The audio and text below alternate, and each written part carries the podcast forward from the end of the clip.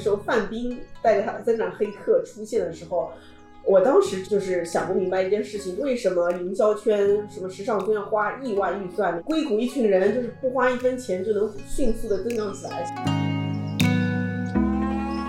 所以那个时候，我一度会把媒体公关稿，会把访谈上的那些人说的话，以为是真的，或者起码有八九成都是真的。但事后这么多年看来，再验证过很多，可能就是一些资本游戏，可能就是一些呃一些媒体包装出来的故事吧。有两个角色在一个企业里面都算是比较尴尬，但是又听上去很厉害，一个是做战略的，一个就是做增长的。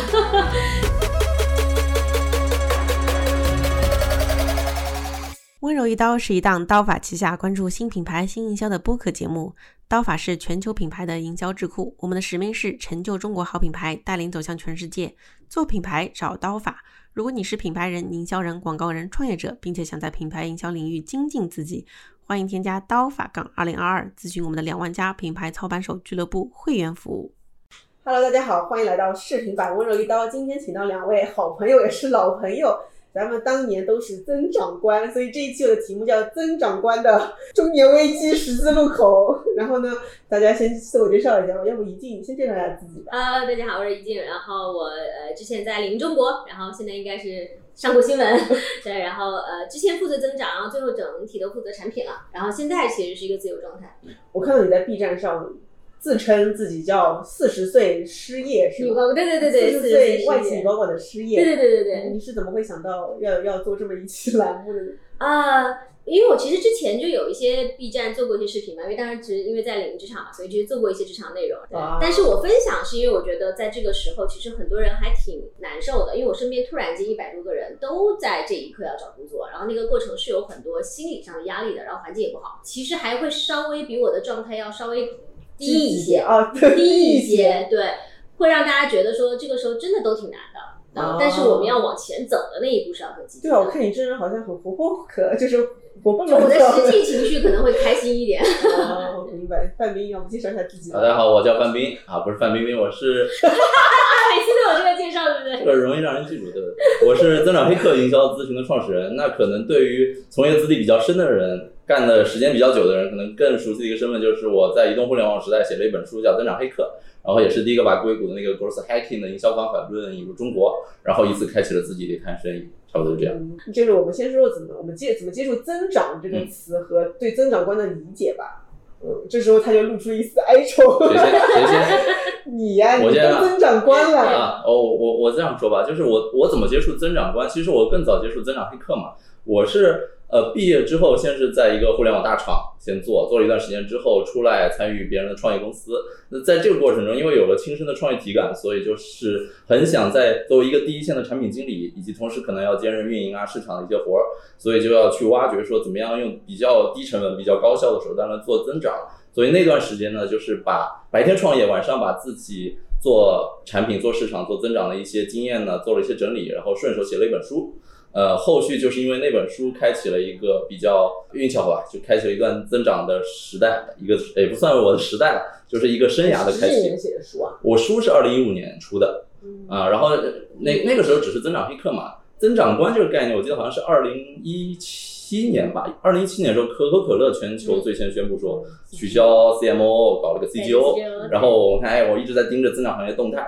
所以发现这么一个大新闻，可以在消费品圈卖一波焦虑之后，你就在各种舞台上把这个事儿提一提，然后卖焦虑给他们这样的人。然后我那时候就把我简历 CMO 划改成了 CGO。对，那你对增长的理解是什么呢？之前有一个就 program，就是 Y Combinator 老大说嘛，就是 startup 等于 growth，就是创业就是要增长。就是我对增长理解就是你但凡是要开创一个自己的事业，但凡需要去平地起高楼，要做一件事儿，它的核心一切都是我要增长。当你发现一件事情在增长的时候，好像一切问题都不是问题。然后当这个增长一旦开始停滞或者开始下滑、加速下坠的时候，那原本暴露的很多问题都会出来。所以这也是前两年那个打打鸡血时代、泡沫时代，大家都会追求增长两个字嘛，那是一个非常台面上政治正确的词，我们一直提它就可以了。对，那我们待会儿要聊一下这年头还怎么做增长。我们再问一下一静嘛，你是什么时候开始接触增长？你在领英之前是做什么的？对我其实就是特别像刚刚说的，创业就是增长。然后我在领英之前其实就是在本土的一个创业公司叫在行。然后当时我们对，然后当时芬达就是在行分化了芬达嘛，然后芬达当时应该大概我们是一两个月的时间，大概是当时从微信大概有八百万到一千万的授权用户，所以当时其实是一个很好的增长案例。但其实就是在创业阶段，就是增长就是你的所有嘛，对吧？因为你你做了一个产品，有人用，你对吧？你做创业做什么呢？对，然后等到进领英的时候，其实我的 title 就是 user growth，就是呃运营和产品运营和增长。对，然后看上去好像是为了一个跨国公司的本土产品的增长去负责的。但实际上，我自己觉得这个增长变化还是挺多的，因为那个阶段其实有一段时候渠道流量变化很快嘛，又很多嘛，对对，所以那时候很多人的增长是觉得我要进一个渠道，然后去去从社交平台上去拿很多流量，大概会是这样增长。但是比如说对到领英，比如说对到一个跨国公司产品，我越到后期我越觉得，那那些渠道拿回来的这个东西不不代表你把这个产品做好了，所以我在后期就领英的后半段基本上就是看整个产品了。啊，因为越多的所谓的增长都来源于产品的巧思，或者是和这个市场结合的一些新的部分，所以这个是我后来觉得增长可能就是业务本身了，就可能不是一个就在这个业务的方法论上增加的一些东西了。嗯，对，我说一下我自己的经历啊，其实我不是。Technically，我不算是个增长官，我其实是个营销官，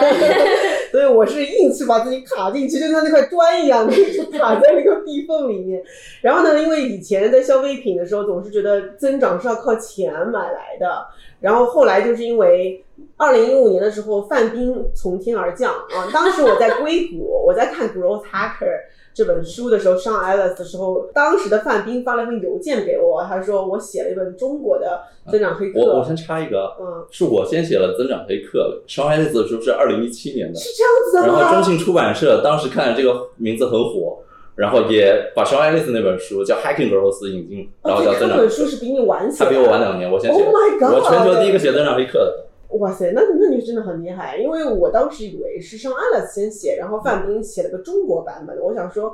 嗯，That's a good way to start a book，对吧？就是我觉得还蛮蛮聪明的。现在我觉得，哇哦，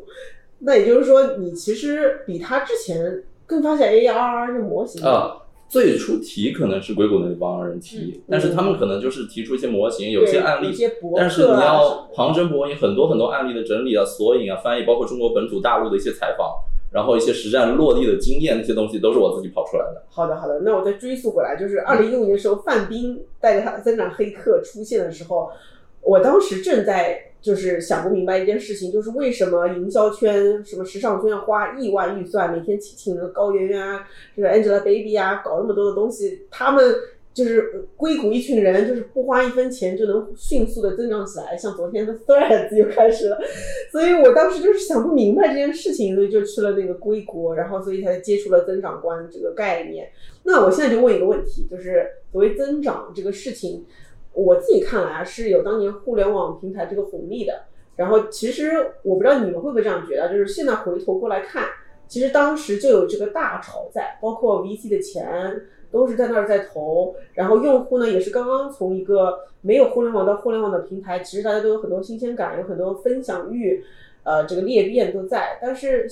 我自己是会发现，一七年的时候我在共享艺术的时候，就会发现共享经济已经是最后一波互联网了，再后面一波就变成基于互联网的平台的再商业化了，例如消费崛起。那在这种趋势下面，你们自己觉得？当下这个增长怎么做呢？就是是什么方向呢？这个问题很大，我们可以聊开了说，也不用每人一句就可以插话。OK，他引进的，比如说我们当时去看硅谷的增长方法论的时候，其实真的确实是硅谷，然后那几个大的这个科技公司，对吧？然后它的数据很全，然后慢慢的开始去做这种内部增长的一些方式，然后出来的。然后中国其实，我觉得中国这个阶段是跳的，就我觉得中国其实没有真正的很多科技公司是按照这个方法论把自己的产品数据底层，把这些所有的这个增长思路都打通。但是很快中国就到了一个流量大爆发的一个状态，对吧？全民上网了，然后非常方便，然后社交媒体平台好几个，然后在大概这个疯狂流量增长的。所以如果中国的很多企业在我眼里看增长的时候，我其实觉得这个部分占到，包括说消费品的增长，这个部分其实都占到很大的一块，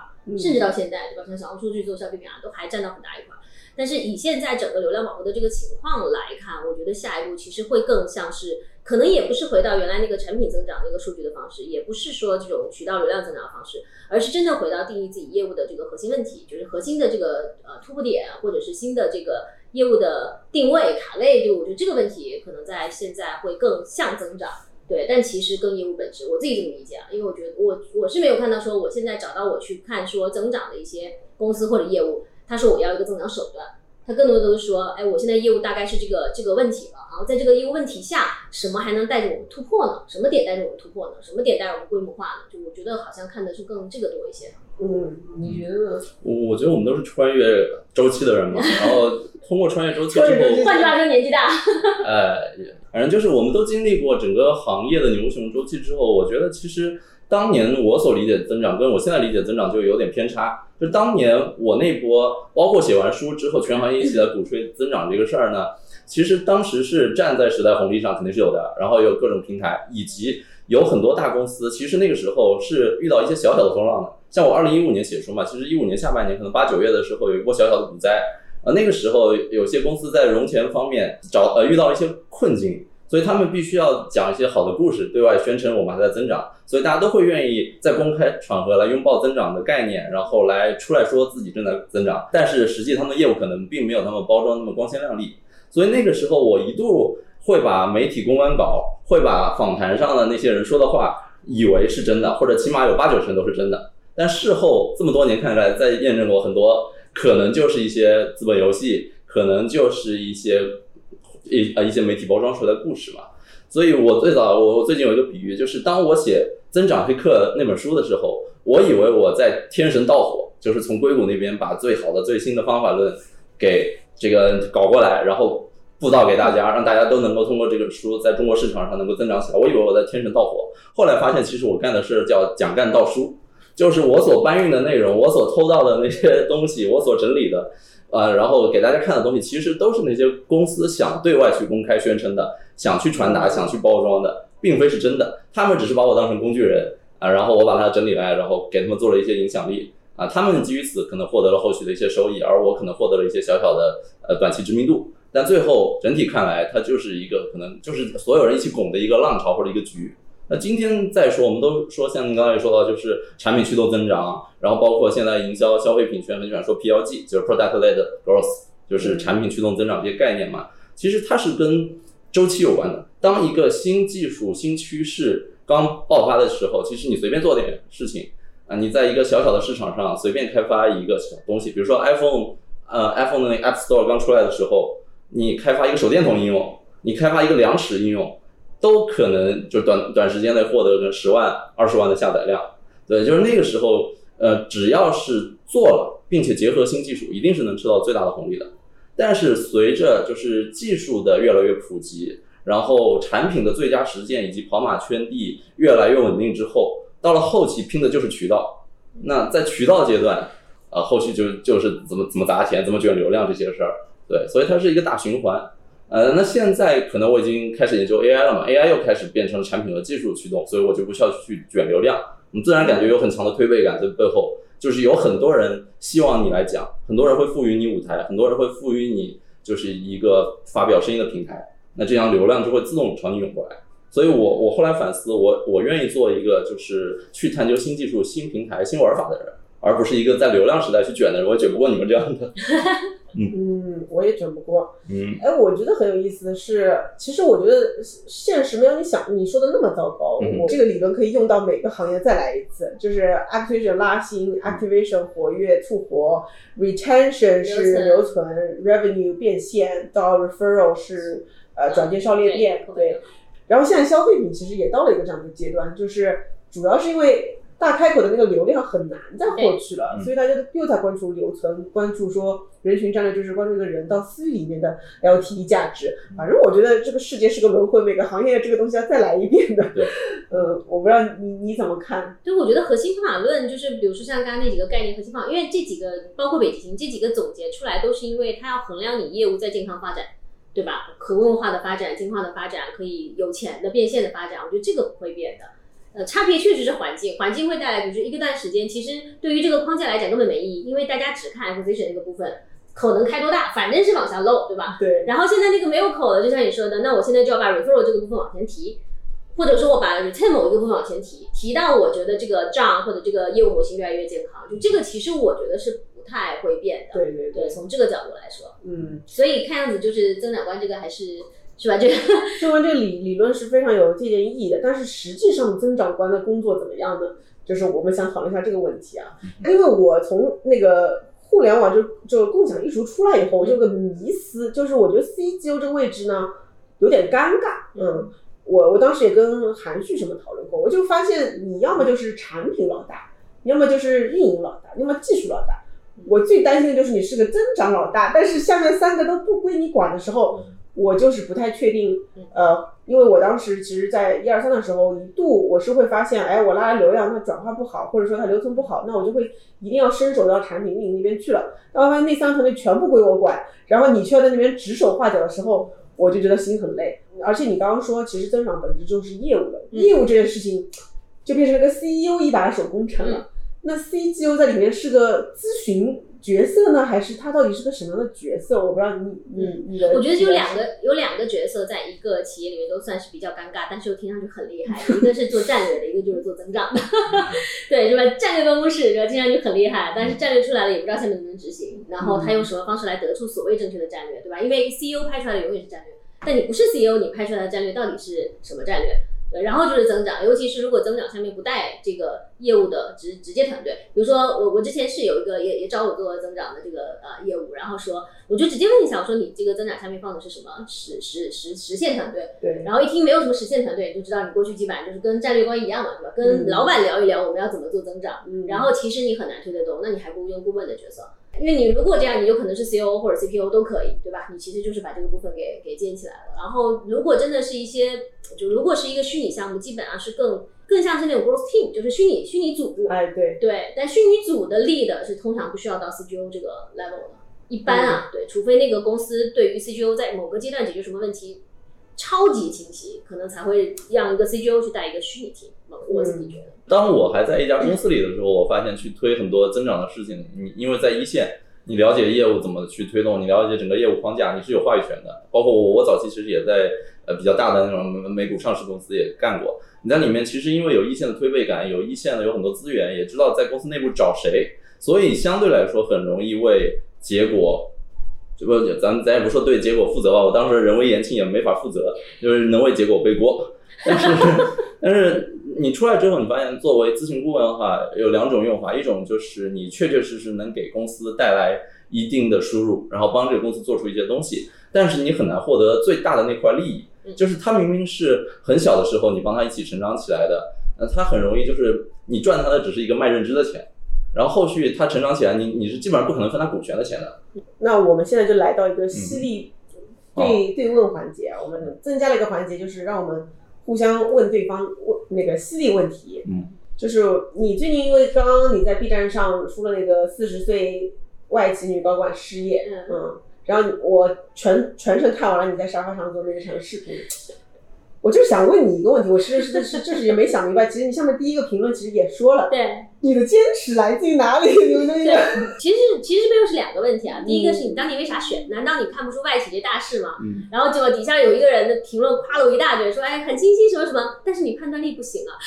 我看到那条了。不适合做战略。对，就上来说的就就是就是第一个是说你当时选的时候有没有觉得这个东西是一个主要是外企互联网，对外企互联网，而且还是个嗯 C 端产品，对吧？你到底觉得你当时选是不是就是你，对吧？嗯你秀抖了，你选了一个你其实注定不能成功的事儿。对，然后第二个才说你为什么在一个对，然后才说你为什么用了这么长这么长时间到对，然后甚至昨天呃前天嘛前天呃有个 CEO 问我说说那你如果没有现在这个突然被退出就退出的这个消息，你会待多久？嗯。我说我大概能待在一年多。他说为什么有这么确切的时间？首先第一个选择就是我当时做的判断，就是我这次呃我离开的时候，因为那个我们那个总裁他是呃他的任任职日期，就是作为总裁这个 title 任职日期是六月三十嘛，虽然他人还就还没有离开，对，但是就是任职日期是，所以他在他的这个他的任职的最后写了一封信，然后就是回复到了，就回回回想到了我们当时第一次见面的，就是我们去见面，然后他说他让他的司机在这个呃停车场说等一个小时，结果我问了他三个小时的问题，就我问到他精疲力尽，就是你知道要撑着一下沙发，就大概这样。就是其实我是对于进去之后可能遇到的所谓的坑，成功的概率都其实做了评估的。我是知道说它的成功概率就是很低，然后我再问问自己为什么这个时候要去，我到底要拿到的是什么？但是我是我是判断说一呃，如果你知道我原来那个创业公司在行的话，它其实有一些核心价值的相似，所以它的社会这个产品的社会价值是我本身很认可的。我是偏向于为我想认可的社会价值，让它能够被更多人看见，这个是我的出发方式。对我的出发方式不是说那边有一个对那边有一个成功的可能性，我在这里面去上这趟车，对，这是一个出发方式，就是一个价值取向。首先，然后才是现实的利弊，对吧？现实的利弊，比如说我当时在创业公司，我的期权都是不作数的，对吧？创业公司的期权我是不能拿出来变现的，我的工资是很低的，对我，但是我当时知道，经过创业公司的几年，我的价值是多少，我有个自己的价值心理的价值预估。但是我需要到市场上去看，我这个价值在市场能拿到多少的价格。嗯，对。然后我觉得领英，我觉得做的真的非常好的。我这次还在跟老板说，我说非常好，就是你这拿真金白银来 value 我，你不要说他不是说靠人格魅力来忽悠我，嗯，但是说你现在，我觉得你现在就是这个能力，所以我的薪资在那一次是一个倍数的跳涨。哦，对他直接一分钱没还，给出了我的心理价位，而我的心理价位完全和我的那个薪资不在一个档位上。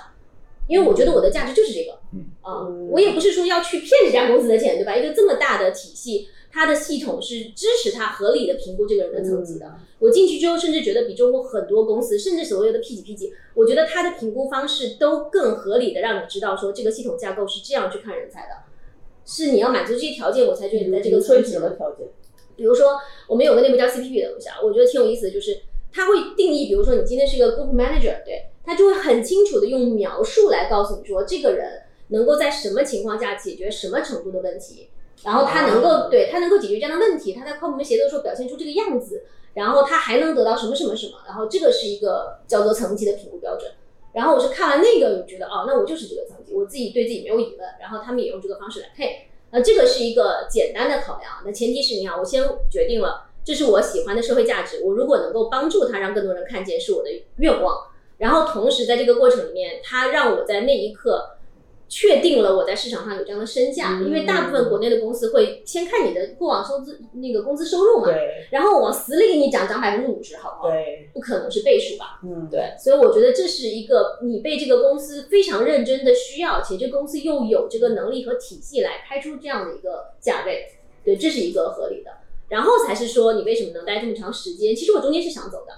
我中间大概做所谓的运营增长到两年左右的时间，我其实就想离开了，因为你就会发现产品就是这样，但你天天给它搞流量，对吧？那流量我能不能搞进去？我能。对，当时的拉新可能比如说我一百万一百万我就放进去了，对，而且我用很低的成本放进去了，然后呃，我甚至也做了一些，当然你不会说我这只是搞流量不管产品，我我带进来流量，我自然要为它整个的 growth 的一个路径，对吧？它基本的这个初期留存吧，基本能够做到，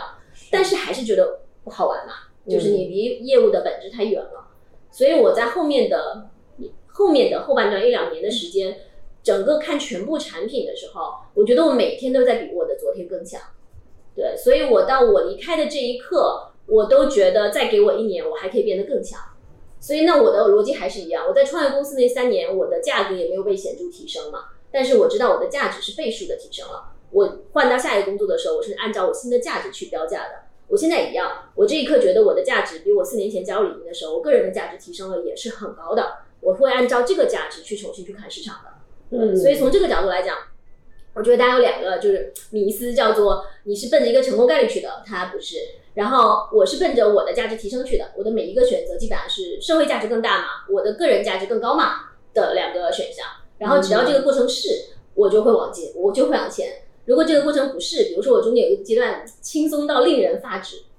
就令人发指，就是到就到到那个流量随便进，对吧？然后底下的这个团队已经搭起来了，然后他们自己就能干得比我好，然后我每天可以，然后外企又这个远程办公嘛，remote，然后我可以几乎每天可以闲散，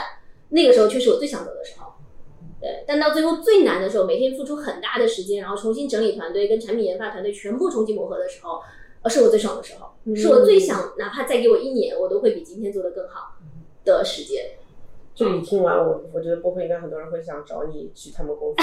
对，因为想说这种员工真的是太需要了，热情驱动。我我很想帮你补充一个细节，啊你身为局内人可能不太方便说嘛，因为我们在各种公司都有很多内线，都有很多朋友的。就是据我所知，李宁中国其实早期要动李宁的产品是很难的，它还没有一个本土化的东西，是。就是产品团队你要去沟通，你要改一个东西嗯，其实你在中国总部，然后要去干预产品，其实要跟美国总部那儿去接洽，这个中间改改一个很小的点，我据我所知，可能就哪怕改一个小 feature，可能要两三个月时间。哦，对，那那像像一静这样的话，就是很擅长搞流量，流量大量往里面倒，但是产品接不住啊，产品一直在往外漏流量，其实对你来说是很很糟心很难受的事儿，对吧？但是你呢又不能过多的去干预这个产品，这是一个很客观的外企会遇到的瓶颈，对，所以这个我估计也是在这种大公司拿拿这听起来他拿这个接下来把后来把产品给接管了。对，我觉得这里面有一个契机的变化。首先，之前呃，中国一一直是有自主权的，但它就是会会遇到叫做 dependency 依赖性嘛，嗯，对吧？你的技术平台是全球的，对，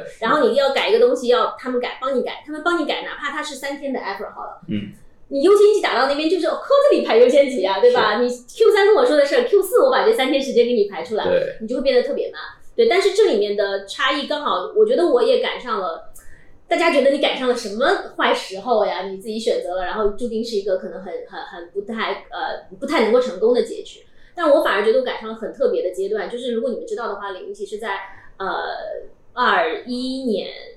十月，嗯，对吧？嗯是其实把他的因为各种外部环境的原因，把社交媒体这个去掉了。所以那一刻，其实总部有一个认知，或者实就把际上社交媒体技术平台。去掉了。对我们到时候不能做内容嘛，就我们嗯做 UGC 了，我们变成了一个偏这个招聘平台嘛。嗯对，所以那一刻其实这个产品和整个 LinkedIn 全球的产品就不一样了。嗯，然后我们连整个底层的代码，呃，我们的整个前全部重写了，几乎是，除非你调了总部的很多这个招聘功能的 API 以外，你基本上全部重写了。所以在过去的一年多里面，更像是真正意义上在创业，嗯所有的速度、节奏、依赖性都显著降低。对，就是所以我觉得我其实甚至是我觉得我赶上了挺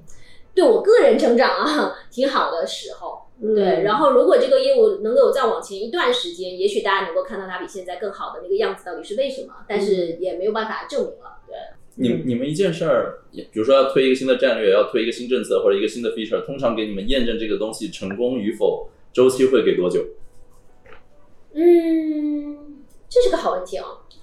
我觉得这取决于这件事情在多大层面上会改变业务的本质。嗯对，如果它是一个很小的东西，我们小小的验一下，说今天我们的业务在这件事上能够做得好一点，那个那个其实挺短的，甚至验证失失败与否也都不重要。对，但如果说我们说的是业务本质，比如说我想要通过嗯社交招聘，我提出了新的一个产品模式叫社交招聘，对吧？然后我要验证这个社交招聘能够让我今天作为一个跨国的招聘产品，要和中国的所有的招聘产品竞争，而不是原来的社交媒体来竞争的情况下，它能不能为我带来未来，比如说五到十倍的增长可能性？它的验证周期就是一至少要一年。对，嗯但它的难点也就是说，当你的验证周期超过年这个跨度的时候，这个验证的信心是来自于中国团队，还是来自于跨总总部对于这个验证的信心？这个会是外企里面挺难的事情。对，只是我们甚至都还没有遇到这个验证的难度，可能就有其他更大的宏观环境的影响而改变了。所以最后李宁退出中国是为什么呀？我问的问题是不是直接的？对对，其实应该这么说吧，就是我我顺便顺手为李宁现在正在业务，虽然我人不在了，但是我顺手为他们再做一个澄清，就是李宁不是要退出中国，李宁叫做我现在没有在中国提供中国网络环境下的用户端的产品和服务了。哦，对，但是中国的企业都还是李宁的客户。中国的企业，尤其在出海的这件事情上，不管是出海营销、出海招人，今天是在本土市场上没有很好的解决方案的。嗯，对，所以我觉得这是一个，这是一个就是前提啊，就领英不叫退出，对吧？就是 LinkedIn.com 的那个中文版其实都是还在的，呃，只是没有专门中文的中国的那些。对，没有中国网络环境下你能够去使用的所有的用户体验端就跟的产品。Google Google 策略一样嘛，就是还在发展 B 端生意，还是可以合法做，但是 C 端咱就不玩了。对啊、呃然后 C，然后这里面的背后其实带来的，我觉得甚至不是说环境就是被逼，是它是还是一个商业决策嘛。这个商业决策甚甚至跟你现在关心的 AI 有关系。我自己猜测啊，我并没有说，虽然大老板其实来了中国讲了我们这个背后的决策的一些逻辑，但我觉得这个我自己的判看法是，恰恰是因为这个时代大家看到了想要投资的点。对吧？比如说 AI 在美国，每一个公司都知道说我要用这个东西来重塑我的业务了。我恰恰看到了我要往下投的点。如果今天有个 venture pad，你应该是投这个。过去十到二十年，跨国公司的 venture pad 是投中国市场。嗯，对，未来的十到二十年，这个 venture pad 是我要投新科技。嗯对，在这个时候，我的商业决策，如果我要 focus，如果我要告诉你我要非常非常 focus，那什么东西是可放弃的？对，而这块的这个业务的规模是可放弃的。然后在中国的这个环境里面，你要相信它未来是一个占领中国市场的增长，这个东西是太难了，对吧？我们每个人都没有真的，虽然总觉得有可能因为市场大，但其实你不并不真正相信这个事情的可能性。对，差别只是说你知道它业务会做得更好，这个更好可能会做到三到五倍的增长。和现在的体量相比，但你不会相信它是百倍、千倍的增长。那在我要去应对一个未来十年的一个科技的可能性的时候，嗯我要怎么 bet？我觉得这是一个合理的商业决策。对我未见得完全认为说它就是一定是好的，或者是一定是对的。对，但它是一个非常 reasonable 的商业有决策。限资源的合理分配。对我我我问你一个犀利问题啊，就是过去五年，你觉得领英中国的增长，你对它贡献占几成？这是第一第一个小问题。第二重小问题就是，如果你能够往领英总部的高管脑子里植入一个理念，就像《盗梦空间》一样，往里面植入一个概念，或者往收购它的微软的高管脑子里牢牢的植入一个理念、一个思想钢印，你希望是把什么植入进去？我和我的团队嘛，嗯不是我个人，对我和我的团队啊，嗯啊，那我觉得很高。对，因为就是嗯，七成，对，可以吧对啊，因为你因为你产品和运营，然后研发又是和产品嗯 share 一个目标嘛，嗯对吧？然后我们看的是 C 嘛，今天 B 的那个部分，我们有两个业务线的 sales 的 lead 嘛，那那个部分完全不在刚刚说的这个增长的范围内。如果那个算增长，我我先我得想先把这五成跑掉。如果在那个部分，那我们的贡献就应该是七八成，甚至应该是全部的。说实话，对，就是我觉得其实大家外，我我我我觉得领英可能特殊一些啊，就是很多外企是觉得说我们总不放权啊，对吧？你不相信中国团队啊？其实李宁的这个跨国公司挺有意思的，它是一直都秉持着我没有你们懂得中国市场，我是放权的。哦，它的第一个阶段也是放权的，这个阶段也是放权的。当他确实也不不够了解中国市场，然后也试图放权给团队，但是作为一个跨国公司，你又对中国市场有一种想美好的想象，对吧？你觉得你们恨不得一年涨两倍，三年涨五倍，十年涨，对吧？就是你有这个想象，那这就会带来我觉得战略可能更优的方式是共创。就是一，我们先对预期嘛，对吧？因为你是一个天高皇帝远，但你是个皇帝，对不对？然后你又天高皇帝远，所以你反而是应该说，我对你的预期到底是我们是百倍的增长，还是其实先做到十倍是一个我觉得合理的预期？然后再说，在这个合理预期下，你们现在团队选择的战略路径，我多大程度相信？对我如果真的只有三成的相信，那我们就坐在一个会议室里面，对吧？我们开一个月的中国战略的讨论会，做到至少这个战略大家是七成相信吧，对吧？所以我觉得有时候放权，他们真的是放权的，他们是希望说让团队去跑，让你们去看中国市场能做到什么。但这里就会带来预期和战略的，我觉得不是一个共创，或者说大家共同相信的成分是经过验证的。我心里是三，你是七，我们是不是验过了？我们是最后一起是七。嗯，对，我觉得是这个过程少了一些些，尤其考虑到疫情的这个时间三年的情况下，对，这是我觉得如果告诉他们一个点的话，我觉得这个是我想，如果再来过会让这件事情变得更好，或者是有可能我们真的能够开创出一个 C 端的互联网的外企在中国有一个合理的它自己的环境和生长的状态的时候，这可能是唯一一个改变的因素了。对，也就是跟他们说，如果有什么东西是我们能够再做得更好的，可能就是这个了。对。那怡静有什么问题要问我我其实对今天不是说的是三个这个增长观的十字路口犀利拷问吗？呃，我其实你们对我的激励其实在于说，为什么选择这样一个你不知道它未来到底成功概率很低或者增长在哪里的，但我又付出了很大的精力去成试图成就它。我反而想用一个更我现在比较喜欢用的一种商业本质的方法，就是你们到底在赚什么的钱？嗯嗯对，就是你增长的前提是我知道我从哪个市场拿钱嘛，所以这是这是商业模式或者产品模式的核心。你们两位的业务里面，对吧？你们是一个自己的这个公司，你们业务里面在赚嗯什么样的钱？然后，如果今天你们为自己去做业务的增长策略，下一个阶段这个最核心的策略会是什么？这是我想分别问你们的。那我先答好了，嗯就是因为我的播客听众对我也挺熟悉的，呃，这是个很好的问题。我觉得每一年其实都要自己问自己这个问题，就是到底在赚谁的钱？你赚的是这个钱，你还能赚几年？有没有谁可能瞬间就把你这个钱给赚掉了。所以我现在我，而且我刚开始的时候，因为就是开始写公众号，当时就是觉得能赚钱就赚钱，也没想过这个问题。现在我会发现，一方面是我在赚的是影响力的钱，所以影响力的本质就是媒体，媒体的本质就是影响力，就是你能够呃影响的，我其实是影响的是消费圈、营销圈、品牌圈，甚至是消费的资本圈，嗯的影响力。那所以在这方面赚的其实是个广告费。然后，那我要做的事情就是把影响力继续做大，嗯，所以通过播客、短视频，对吧？呃，然后第二方面呢，是我又不想只是做个媒体，因为我觉得媒体内容是一个入口，所以我就在想想的是我的愿景，因为我是一个非常需要使命，就跟你一样，我需要成就中国好品牌。对我觉得成就中国好品牌，如果最后只是帮他们做个公关什么的，我觉得差点意思。而且我之前十年做营销，我做这个事情，我觉得还是没有点没把力全发出来。所以我还有一部分生意是赚品牌的钱，但是赚品牌和营销人的钱是帮助他们解决他们的品牌到营销的认知到呃资源对接和落地服务的钱嗯。再点咨询，就这里呢，其实是我现在还在突破，在研究这个模式，有点像是营销人的一站式服务，呃，或者是预算决策者甲方的一站式服务。那我是希望从培训到咨询到服务，能够有个一站式的这样的一个平台。呃，所以我在跑单点很多，比如说我会跑一个企业内训的培训，跑一个社群，呃，跑一个这个课程。其实那边都是要么是甲方付付的那个培训费，嗯要么是甲方付的咨询费，要么就是营销人付的社群学习的费。我理解了，所以你觉得在未来三到五年，你的增长里面，你最预期或最期我觉得增长肯定是来自于就是解决品牌的企业营销和增长问题的钱，一定是增长更快的，但它更难。对是的，嗯，那边呢就是它天花板很低，啊。但是它很简单。嗯，就是说，我觉得这两个钱是不一样的，我所以我做两摊事的时候心态也不一样。嗯，找我，我其实一直挣的是 to B 的钱，我们我们好像真的在轮流面试。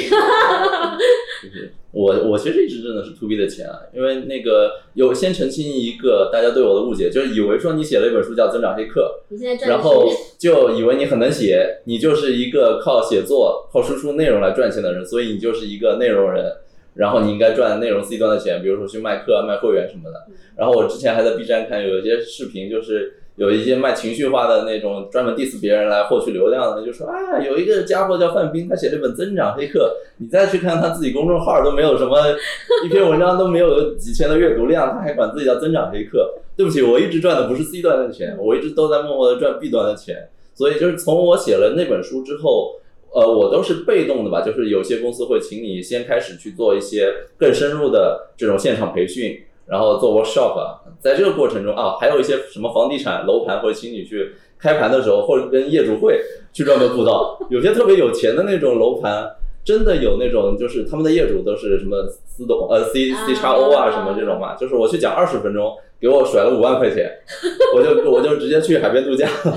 就是。会有很多这样弊端的事情找过来，前面主要还是卖认知为主，但到后面你会发现，就是需要落地了，需要对于一些结果负责，或者市场不好的时候，人家不要只听你卖认知，就所以就会有人说，你能不能陪伴我们一段时间来做顾问，来帮我们一起完成一些项目，或者说能不能帮我们引荐一些内容，呃，一些工具提供商来帮我们一起把它落地。那后续我再尝试这些路径，这当中有比较成功的，然后也有很失败，让我出尝了这个做。顾问这个职位应该有的一些辛酸，对，所以我这么多年其实 to B 是我的大头啊，所以 to C 我其实做内容就是很很佛系的在做，然后我是刻意的去远离流量，远离这种就是很内卷的生态的，然后我很害怕自己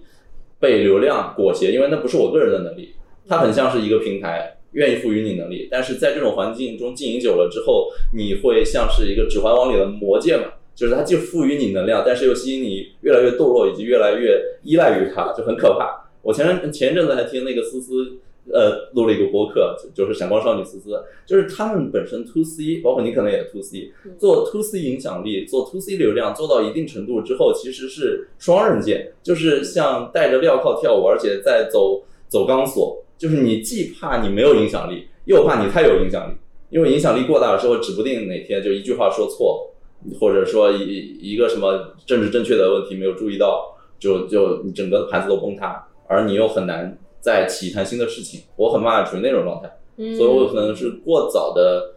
就是警惕了这个对警惕，我对流量敬而远之，我是这样一个心态。对，因为是这样的，我我早就翻过车了，所以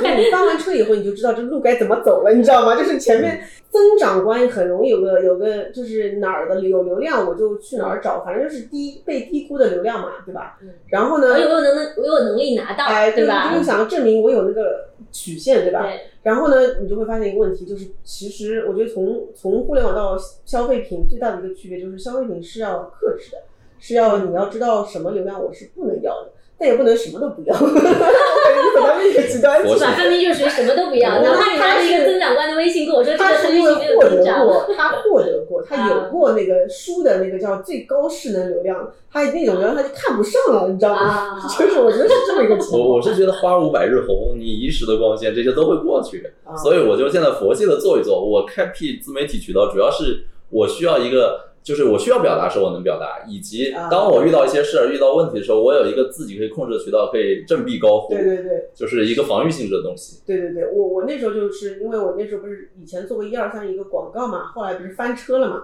就是呃哦对，然后那件事情就让我发现，因为前两天其实很开心的，就上热搜啊、爆啊，各种爆流呃，然后量，人人都说你怎么这么牛嗯。啊，然后后三天就不开心了，说你这人人设扑街，然后你就后来就会思考一件事情，就是流量或者影响力这件事情它的。呃，意义到底在哪儿？就是我要这么大的影响力干嘛？就是我觉得跟范冰想是一样的，嗯，就是我要影响力，或者我要的到底是弊端的影响力，就是垂直的嗯深入影响力，可能范冰已经有了，还是我要的是这么一大群人，可能都不是营销圈的人爱我，有什么意义呢？我又不卖货，对，所以从这个角度来讲，现在应该是你们都其实或者因为我其实还在一个十，我是真的非常十字路口嘛，然后还在探索期，然后可能都是觉得说我们的过往的经历和我们的价值，其实是希望对于企业来讲，帮它的商业价值变大，然后我们从中获得我们的价值，对吧？你们现在应该都是比较明确在这个方向上。我我相对明确吧，帮助企业，其实包括就是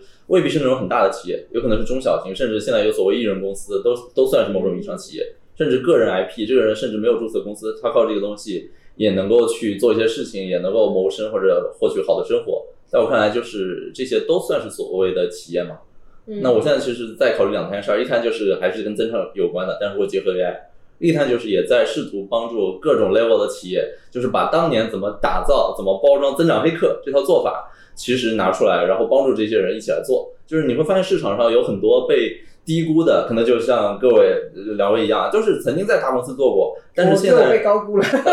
但现在现在出来之后，其实会甚至会被低估，就是你的能力在那儿。你虽然以前在大平台，但不能说你的你做成的那事儿只是完全都是大平台赋予的，你的能力客观在那儿。但只是因为可能行情低谷啊，可能因为各种各样的社会的原因，你出来之后可能会对自己有些低估，有些判断，有些沮丧。但这样的人其实他有以往光鲜亮丽的案例，他有自己比较成熟的体系方法论，他有表达能力以及表达欲望。那这样的人其实，如果我们用用当年增长黑客那套玩法包装一个非常符合你人设且市场非常需要的所谓行动，或者说帮人成功落地的方法论，那是可以把你在市场上的价值充分挖掘和放大的。那其实是你在社交媒体上搞流量的那个东西不是最重要的，甚至它跟你的那个人设是反的，就是你越专业的人越不应该去做那些抖音、快手、小红书。就是不要大流量而垂直的影响对你尽量不要让自己降维，降维的话就显得很不专业，而且很多人就一旦降维之后，你再升维，让你升维你就升不回去了。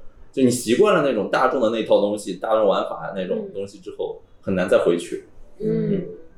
所以我还有其实后面就你们在你们现在的这个愿景下，你希望比如说当当也是这个成都中国好品牌，然后你可能是重新打造 AI 增长黑客这个概念，你希望在这你们的这个正在做的事情上。比如说下一个阶段，但比如说 AI 到了下一个阶段，或者中国好品牌到了下一个阶段，你希望他们怎么评价你们在这个过程做的贡献？对我先说我的，就是在 AI 增长黑客之前，上一波增长黑客那个时代，就是这个所谓的 IP 给他炒冷饭之前，原本的那个增长黑客时代，我作为一个初出茅庐的人，我很希望就是在中国互联网或者移动互联网发展史上留一个自己的名字。就是你搞了一个这个东西，那实际上确确实实也有人，比如说林军他们写了一个什么中国移动互联网的发展什么新十年趋势那本书，确实有一章叫增长黑客。嗯但可能因为我认相亲还是什么原因，他甚至那章里我的名字都没有出现过。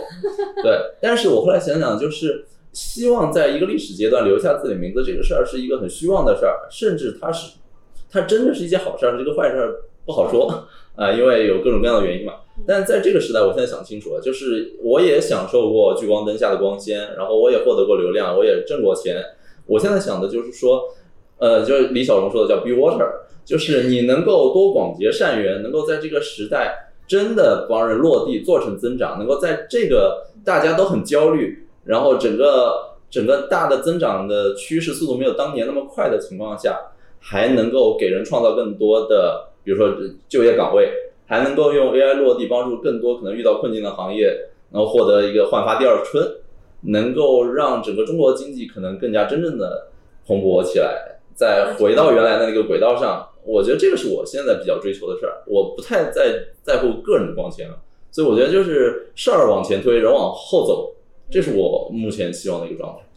嗯，我觉得你刚刚问的很好问题啊，这是个战略问题，就是你有了一个使命以后，你到底怎么用产品解决你这个社会问题嘛？其实这个问题我想了三年，然后就是成就中国好品牌，因为这个使命喊出来很好听，也能吸引到很多志同道合的人。但是你如果如何成就，用什么成就，跟谁一起成就谁，其实是个很难的题目。然后还有就是凭什么是你？有那么多的人比你资深，然后我其实观点跟范斌有点相像，然后我看到了有几个机会点，一个是中国品牌是有出来的机会的，因为呃现在都是外企品牌为核心，然后和中国互联网数字化的趋势下，有很多新品牌创新机会。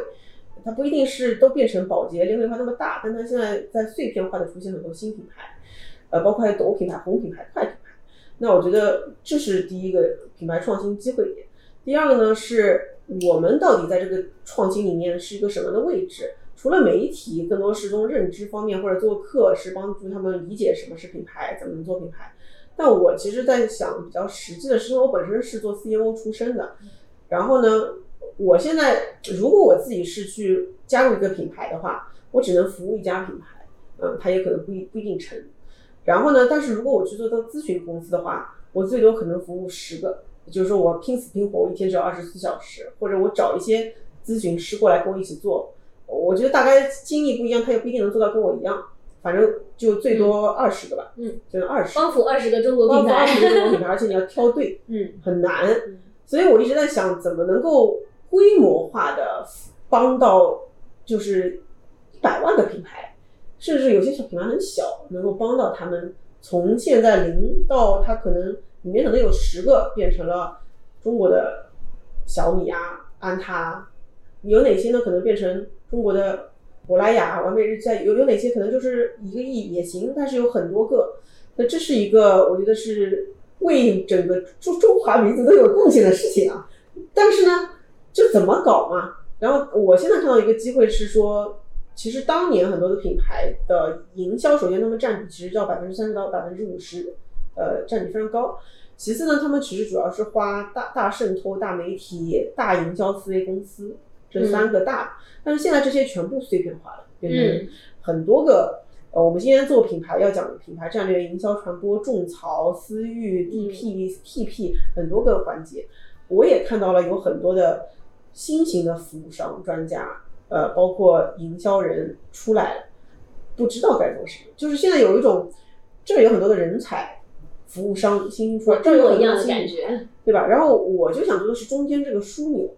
呃，就是我说这个枢纽呢，就是所以我刚刚要跟范冰冰在聊，就是我在想怎么样能够形成这道链接，你就是刚说了吗？就制造方法论呀。不不不，方法论呢只是点醒了他，但是我觉得还是要里面创造一个链接的，这个链接无论是嗯帮他们找工作，还是把他们变成一个营销顾问服务，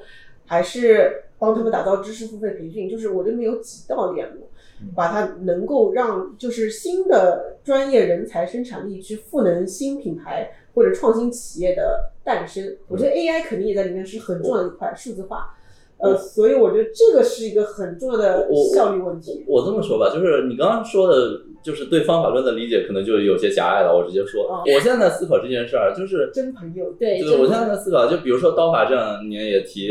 提出过一些理论，或者提出过造过一些词儿，动能、势能，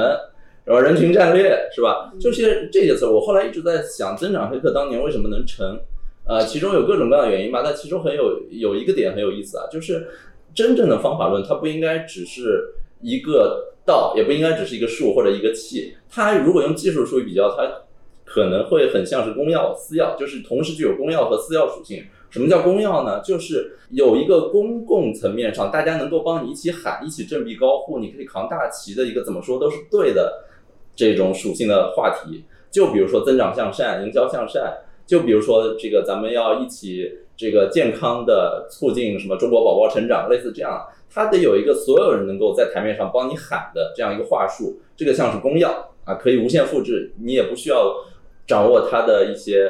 核心的，比如说版权啊或者商标啊，它就是一个用于传播的东西。但同时，那个私钥、那个解锁、那个方法论的破题的那个玩意儿，是你自己的一个独门的杀手锏啊，它就像是你最会做增长黑客，最会搞私营销啊，最会搞什么流量池之类的。就是大家可以在流量或者营销的场子来讲那个公钥的那个大旗的东西，但真正喊完之后怎么落地，你的私钥接上，而你的私钥其实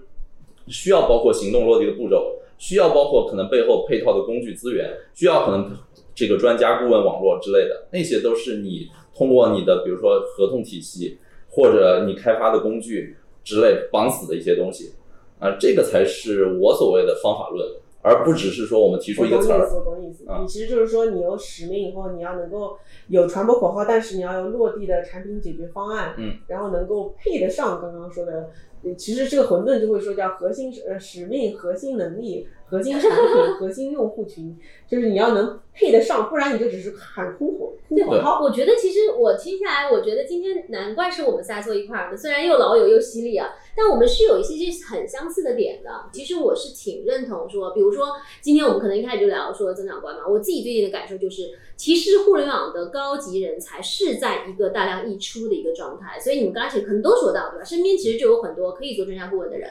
然后我们似乎也能看到企业有这个需求，但是这些人才和企业的需求现在好像就有一些 gap，好像不是很匹配。比如说我之前问说，我们总说那个传统行业数字化，对吧？信息化，其实 CIO 这个角色进到一个传统行业很少能够活清楚的，嗯，对比 CGO 可能还难，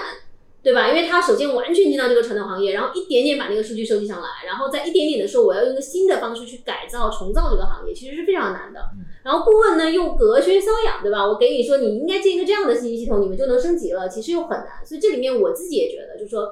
就是虽然刚刚那个我们说到那个词儿简直好像大到不行，但我心里也有一点这样的愿景，就是当你中国经济在往前走、在转型或者在要升级的这个时候，我们这些其实具备一些行业经验的人，而且我们都还属于有一定内容表达能力的人，在这个时候也许能为这件事情是添砖加瓦的。就这个好像是对吧？我们可能今天不是说我们三个增长背景或营销背景的人把自己的多挣一份钱或者规模化一点点，更多的是我们可能帮助更多这样的人。更多有增长能力的人、营销能力的人，嗯然后变成在这个行业里面去推动行业发展的力量，这好像是我们今天还挺共同的东西。对我我自己理解互联网增长这个事情，我说一下我自己的观点啊，因为我不是从互联网平台出来要去消费品嘛，我觉得互联网的最核心带来的其实是两个事情，一个是用户导向，一个是效率的提升，包括现在 AI 也是嘛，因为。就是虽然每次范冰听完我的分享都会觉得你这不是我们五年前讲的事吗？但我跟你讲，真的这件事情为什么它特别有价值呢？是因为真的离开互联网的行业，你会发现它真的太传统了。它传统到什么程度？就是消费品这个行业，它原来就是一个讲渠道的，它就是一个我先在广告上面制造你所谓的公钥，就是共识，嗯说对吧？嗯去就 AR 前面其实还有一个对，是 awareness，的，是的。对，都不是 awareness，它是一个心智，就是张兰特怎么说嘛，就是去屑就用海飞丝，对吧？嗯是个公钥。嗯然后呢，它的饲料就是海飞丝，就是你你其实也不知道为什么去屑就用海飞丝，反正你就知道了啊。其实它就变共识跟产品是合一的。然后呢，你就去商超去分销，卖卖卖卖卖，上架，就是就是这么一回事儿。所以它里面没有用户的，其实是有 TA 但没用户。但是自自自从互联网来了以后，大家开始抖音兴趣电商、小红书，就你开始有真正的用户和兴趣标签，有场景出来了，然后有到了私域，有开始数字化了。那对他们来说，数字化好难。他们目前其实就是让 Excel Excel 表格看一下这这儿的渠道 ROI，其实不是数字化，所以他们离当年的互联网 ARR 还差还差好远呢。就是就是现在才在这儿，在这儿。然后那不要说那些硬科技行业，可能就在那儿了。所以互联网，我觉得关键是说，终于让这群消费品发现说，以前我是把货怼给渠道，我就完事儿了，渠道接下来是他的事儿。现在他们直接触达消费者。嗯直接开始能拿到用户数据来快速创新了，就变成 DTC 模式了。所以我发现这个是真的本质的区别，而且这会带来它组织所有的转转变。第二件事就是效率，因为本身那个效率其实是从卖到渠道，渠道再到人，其实有很多效率的嗯呃失去的。但是互联网让数字化、中心化呃更多能看到了，包括 AI，现在我们现在预预测后面的消费品，这个包装也是 AI 做的，设计也是 AI 做的。那个这都是 AI 做的，就可能效率就更高了。到时候把它卷成什么样子？所以我自己觉得互联网真的是非常好，但是它其实接下来到了一个互联网加一个行业的一个，就是你不能只懂互联网，你还得懂，你要么懂消费，你要么懂零售，你要么懂服装，呃，你要么懂呃 to B。我觉得它到了一个，包括 AI 也是的。我经常在讨论说 AI。你要么懂 AI 加护肤，那你得把护肤里面的这个怎么搞？我就觉得一定要切一个行业，不然只是说互联网的话，就很多人出来，他只会用一些大公司的平台的玩法，他其实玩不了一些小公司的我我前两天也刚好跟，比如说像那个呃，你自己不是火山引擎嘛？其实它本身作为自己的一个工具，其实它同样做 to B 的这个对外嘛。然后理论上我们理解这个这么纯线上的互联网公司，对吧？然后再做再做一个，尤其是纯数据工具型的产品。但他们团队其实也是，比如说它汽车行业就看得比较深，汽车行业里面就是要 lease 对吧？最后要你买车，然后在这个部分它就是要一个单独的分组，然后在可以它可以服务每个汽车品牌，然后但是它用算法来帮助你的这个汽车品牌里面去拿到 quality 的 leads，对吧？因为其实这些企业，有些有些传统造车企业，让他们去做互联网营销。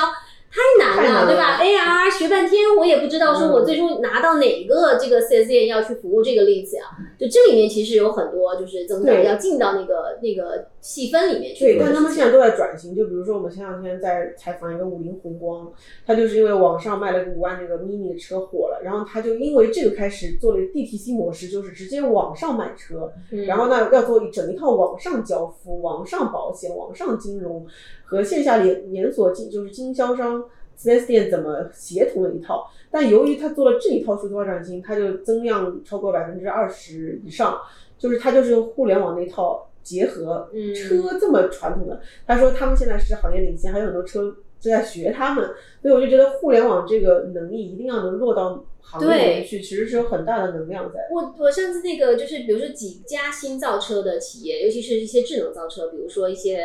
就是自动驾驶的一些，其实很靠前了，对不对？然后他们说他们最很缺一种人，为什么？然后说缺项目经理。我说怎么缺项目经理？对吧？他说，因为呃，以前的传统造车是特别传统的项目经理嘛，对吧？这个车一个车要生产出来经过哪些步骤？但是他们也知道说，其实互联网的这种项目经理、项目管理其实是非常多先进方法论的。然后，尤其是你现在智能制造里面有非常多 AI 啊，涉及更多科技的东西要进入到这个传统制造里面，他其实想要这样的人。但是这两个加起来人没有。对吧？就是就是京东有京东的这种项目经理，对吧？互联网公司的项目经理，然后传统制造传统制造项目经理，但是这两个想要结合起来，当新造车已经在智能制造这么明确的趋势了，他们却缺这两个背景加起来的人。然后呢，我就说，我说那如果你们逼你们选一个互联网公司的项目经理和一个传统行业的项目经理，传统造车里面的项目经理，你只能选一个，你选谁？他说那我还得选传统的，因为传统那个东西是其实认知成本其实挺高的，我们觉得互联网的认知很高。但其实人家那个很深，嗯，对吧？你那个配件你不去拿，你今天拿一个项目管理经验贼溜，对吧？每天这个这个动不动一个项目一个飞轮一个月，你把它放到传统制造里面，它的学习成本和这个艰难的度过期更长。就我觉得这些其实是我们看到，不管你是说互联网人才的溢出啊、增长这个概念、营销这个概念，当你深入到一个很传统的行业的时候，我们这些。拿了很多互联网的这个经验和背景的人，怎么去帮助企业，甚至帮助很多人去帮助企业能做的？我觉得这里面还有挺深的功课的。嗯，这就让我想到，我前段时间跟李毅，就是那个去非洲的那个，我不知道你听过那期播客吗？他就说，世界上有一群人是 push the frontier，就是我觉得范冰在我心里一直是那个在前沿，哎，在那边顶，就是是就是还不够前沿，我再前沿一点。对，就是在其实少数的那帮人跟 VC 他们一起，让我呢，我就不要这样想骂我。不，你就是很适合转头回来骂骂我们说你这个东西三年前。对，然后呢，我后来那听完李毅那期，因为他一个麦肯锡他出来去非洲种田，然后我就说哦你为什么要干这个？他说那还要一群人带着世界大多数人往前进的呀，你不能老 push the frontier。我现在就想明白了，我就想回过头来，我得拉 中国品牌拉传统制造一把，对吧？对对对，我觉得有大多数人还其实还在很很很那个状态，我也不知道能能不能帮到他们，先试试吧，就是那种状态。我来问下一个问题啊，就是刚才刀姐也提到了，就是这个刀法这边有一个愿景，有一个宗旨，有个 slogan，就是成就中国好品牌，对吧？嗯虽然你自己有没有想清楚，我也不知道。我想很清楚啊。对，但在我的偏见里，我一直觉得，就是品牌这个东西，它本身需要花时间、精力或者成本去浇灌它，而且品牌本身它的作用其中之一就是能够带来溢价。那你觉得，就是在整个的这个大的行情没有以前那么好的情况下，大家都在讲所谓消费降级啊，都愿意买便宜货，甚至年轻人直接去八八四八上找货源，嗯这种情况下，未来三五年做所谓好品牌这件事儿，它符合趋势吗？它也有市场吗？我觉得品牌不一定是一定有溢价的。其实嗯我我跟有些专家的观点不是很一致。我觉得品牌就是心理印记，就是心智，嗯就是想到什么就想到什么，就是那个印记。嗯所以我自己觉得，我所以我才叫动能品牌、势能品牌嘛。嗯就动能品牌讲，就核心讲的是效率，是成本领先，嗯就是多快好省。呃，然后势能品牌是讲的是文化价值，是情绪价值，是带溢价的。我自己觉得中国勤劳勇敢、效率提升。你看中国现在走出海的信，有可能中国走的品牌还真不一定是这种势能型品牌。它的愿景啊，就是想让中国人都用上好的，呃，我不能说它的品类啊，就是是就像跟小米一样的。嗯，其实我倒是觉得这个愿景也是也是一个很好的品牌，就是好品牌不代表就一定要做贵。它它会像是无印良品嘛？就是日本失落三十年才出现了无印良品这样品牌。中国现在的状况跟可能多少年前日本会有点像，那会出现像中国版的无印良品这样，就是它确实有自己的品牌，但同时又不是很贵，在一个品质基准线之上，大家都愿意选购它，这会是一个趋势。对我，我其实觉得无印良品就是个非常好的一个体现，就是它其实是跨了品类的。嗯，呃，你本来觉得你可能你卖衣服就卖衣服，卖那种小商品就小商品，它结果是跨了那么多个品类，但它是围绕着一群人的一个理念，就是说，呃，东西其实不需要那么复杂，非常简约，然后品质好。我觉得中国一定会出现这样的，我倒觉得名创优品都有可能是啊，就但它不是一个还还没有到那个阶段，所以我觉得是非常有机会的。嗯，所以中国的品牌可能是要被要重新定义品牌的，而且跟数字化会有很大的关系。嗯嗯，，OK，那这个我觉得也我我因为我觉得好品牌，我们默认说是那个对吧？贵的，嗯，格格调啊什么的嗯，但是这个概念我觉得还挺挺有意思的，对吧？对啊中国走出去的好品牌，因为我觉得中国我自己是相信，就是我们有太多东西是可以输出，不管是这个呃出境的这个这个跨国出就出境的业务啊，这这 C 端产品啊、消费品啊，我觉得应该是挺多空间的。对，主要是中国以前都是白牌或者杂牌，就都没有真正那个品牌的概念的。对，所以我觉得但凡每个品类，呃，比如说今天宝洁、联合利华那种洗发水，呃，那些会更难一些啊。呃，主要从美妆开始什么的，个护啊，包括科技的消费品，我觉得都中国现在是还是很有机会的。对，所以我觉得品牌的机会什么都可以做品牌嘛就，IP 也可以是品牌嘛。嗯所以我觉得中，反正关键是有一张我们有以前有张图的，就是宝洁，呃，美国到了什么经济阶段的时候，它就出现了哪些品牌。那今天我们觉得迪士尼、Netflix 很强，是因为美国的国家力在那边就文化输出了嘛。那中国现在已经到了这个阶段，但你想想中国的品牌也就大疆、安踏，呃，好像也没什么了，农夫山泉也没有去国际上，然后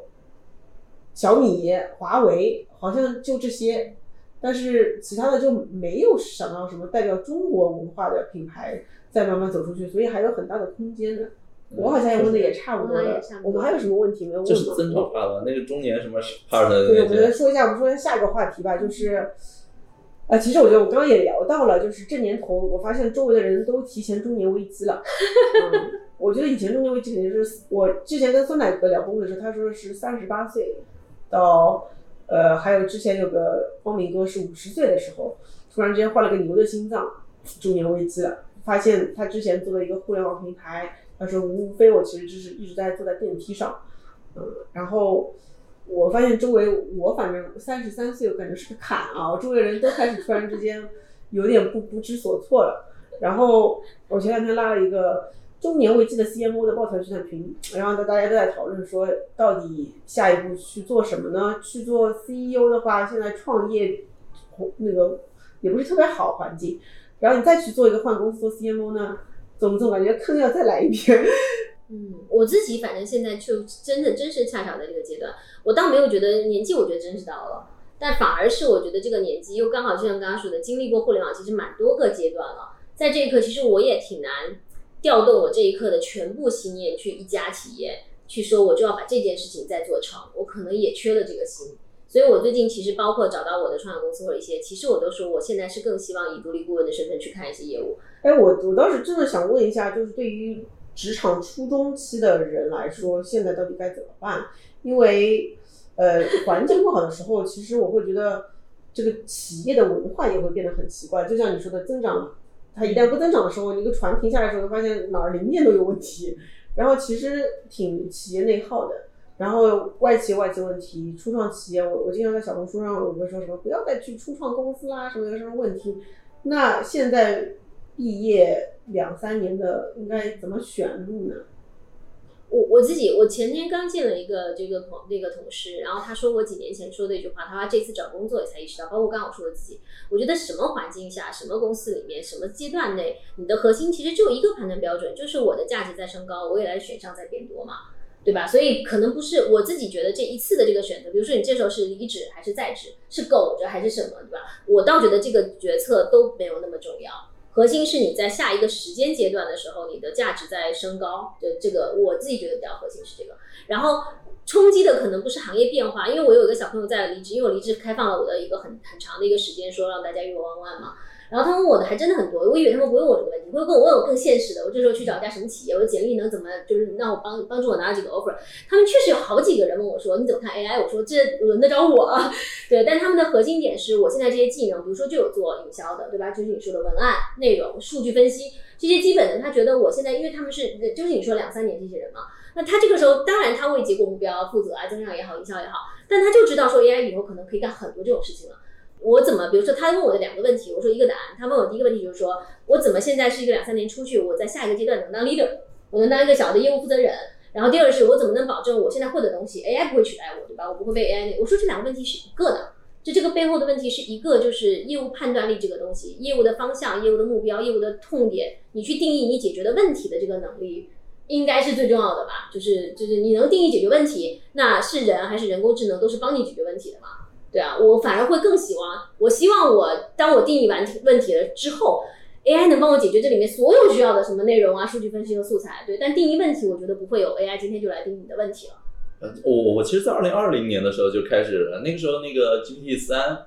刚刚才在内测，才在阿尔法的时候，我就已经去我我没有玩到三啊，我没有那个资格，我玩了一下二，我大致感知了一下，就是这玩意儿挺厉害的。然后接下来两年，我也自己私下做了一些 AI 开发。我明显感觉到，就是这波 AI 趋势跟前几波鼓吹什么 Web 三，呃，Crypto 其实是完全两两件事儿。像 Web 三啊，那种更多就像是生产关系的改造，它很像是在喊乌托邦，但是会喊乌托邦和加入乌托邦的，一般就两类人，一般是心眼很坏的人，一般是脑子不好的人。就这两种人会非常愿意一起来鼓吹乌托邦这件事儿。但其实，在人类社会上，这是一件很难真实落地的事儿嘛。但是 AI 这波，其实明显感觉到它就是一个生产力的革新。它在我眼里，其实可能就像蒸汽机的发明，或者像电力的普及一样，在我眼里，它是这样一个大型的改变。它真的，而且现在的 AI 就是你无法去解释它为什么会这样。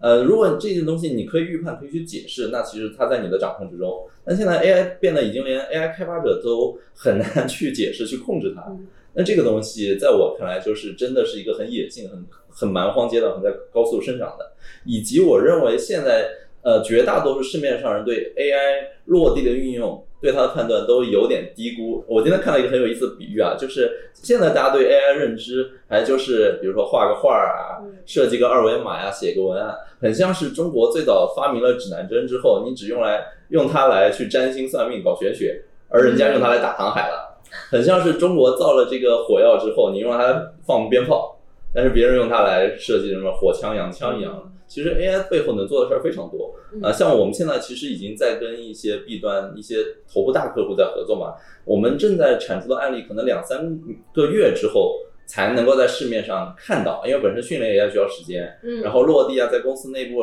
搞搞些绩效向上汇报，老板认可，这个人又愿意出来分享，能拿到行业来 PR，本身至少要两三个月时间。但是我们在做的事儿远比画一个画一个图啊，嗯写个文案深得多，跟企业的深度绑定的多。比如说我们跟那个汽车行业去做，汽车行业其实它有就是。呃，我们是那种新呃叫什么电车嘛，嗯就是它是需要去训练它内部有套东西叫指令集，去训练那个指令集。以往可能就是人工标注，但是现在我们完全可以用 AI 来训练 AI，那这样它会大大降低原本那个标注成本，然后它而且会训练的更聪明，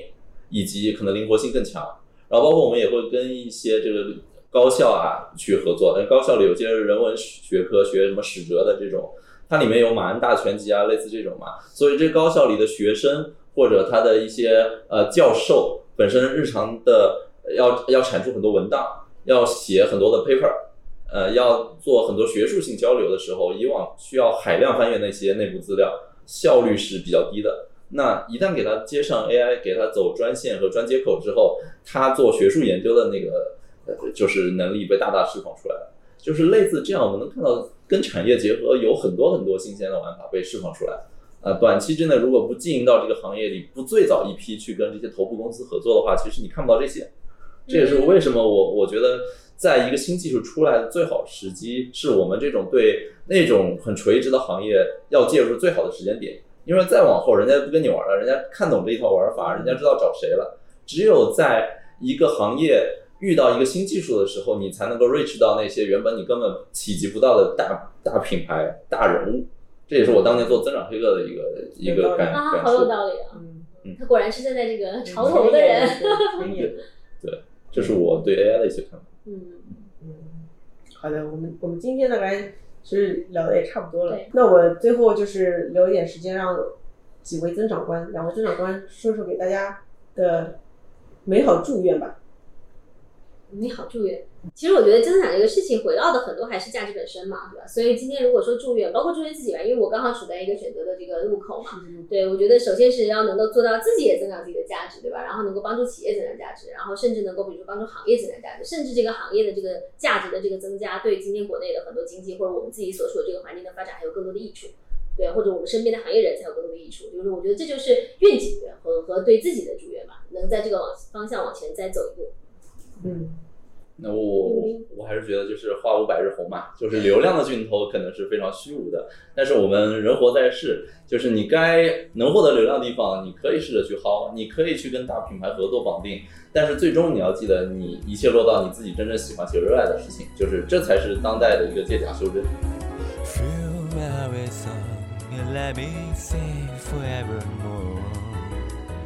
You know I long for how I worship and adore. In other words, please be true. In other words, I love you.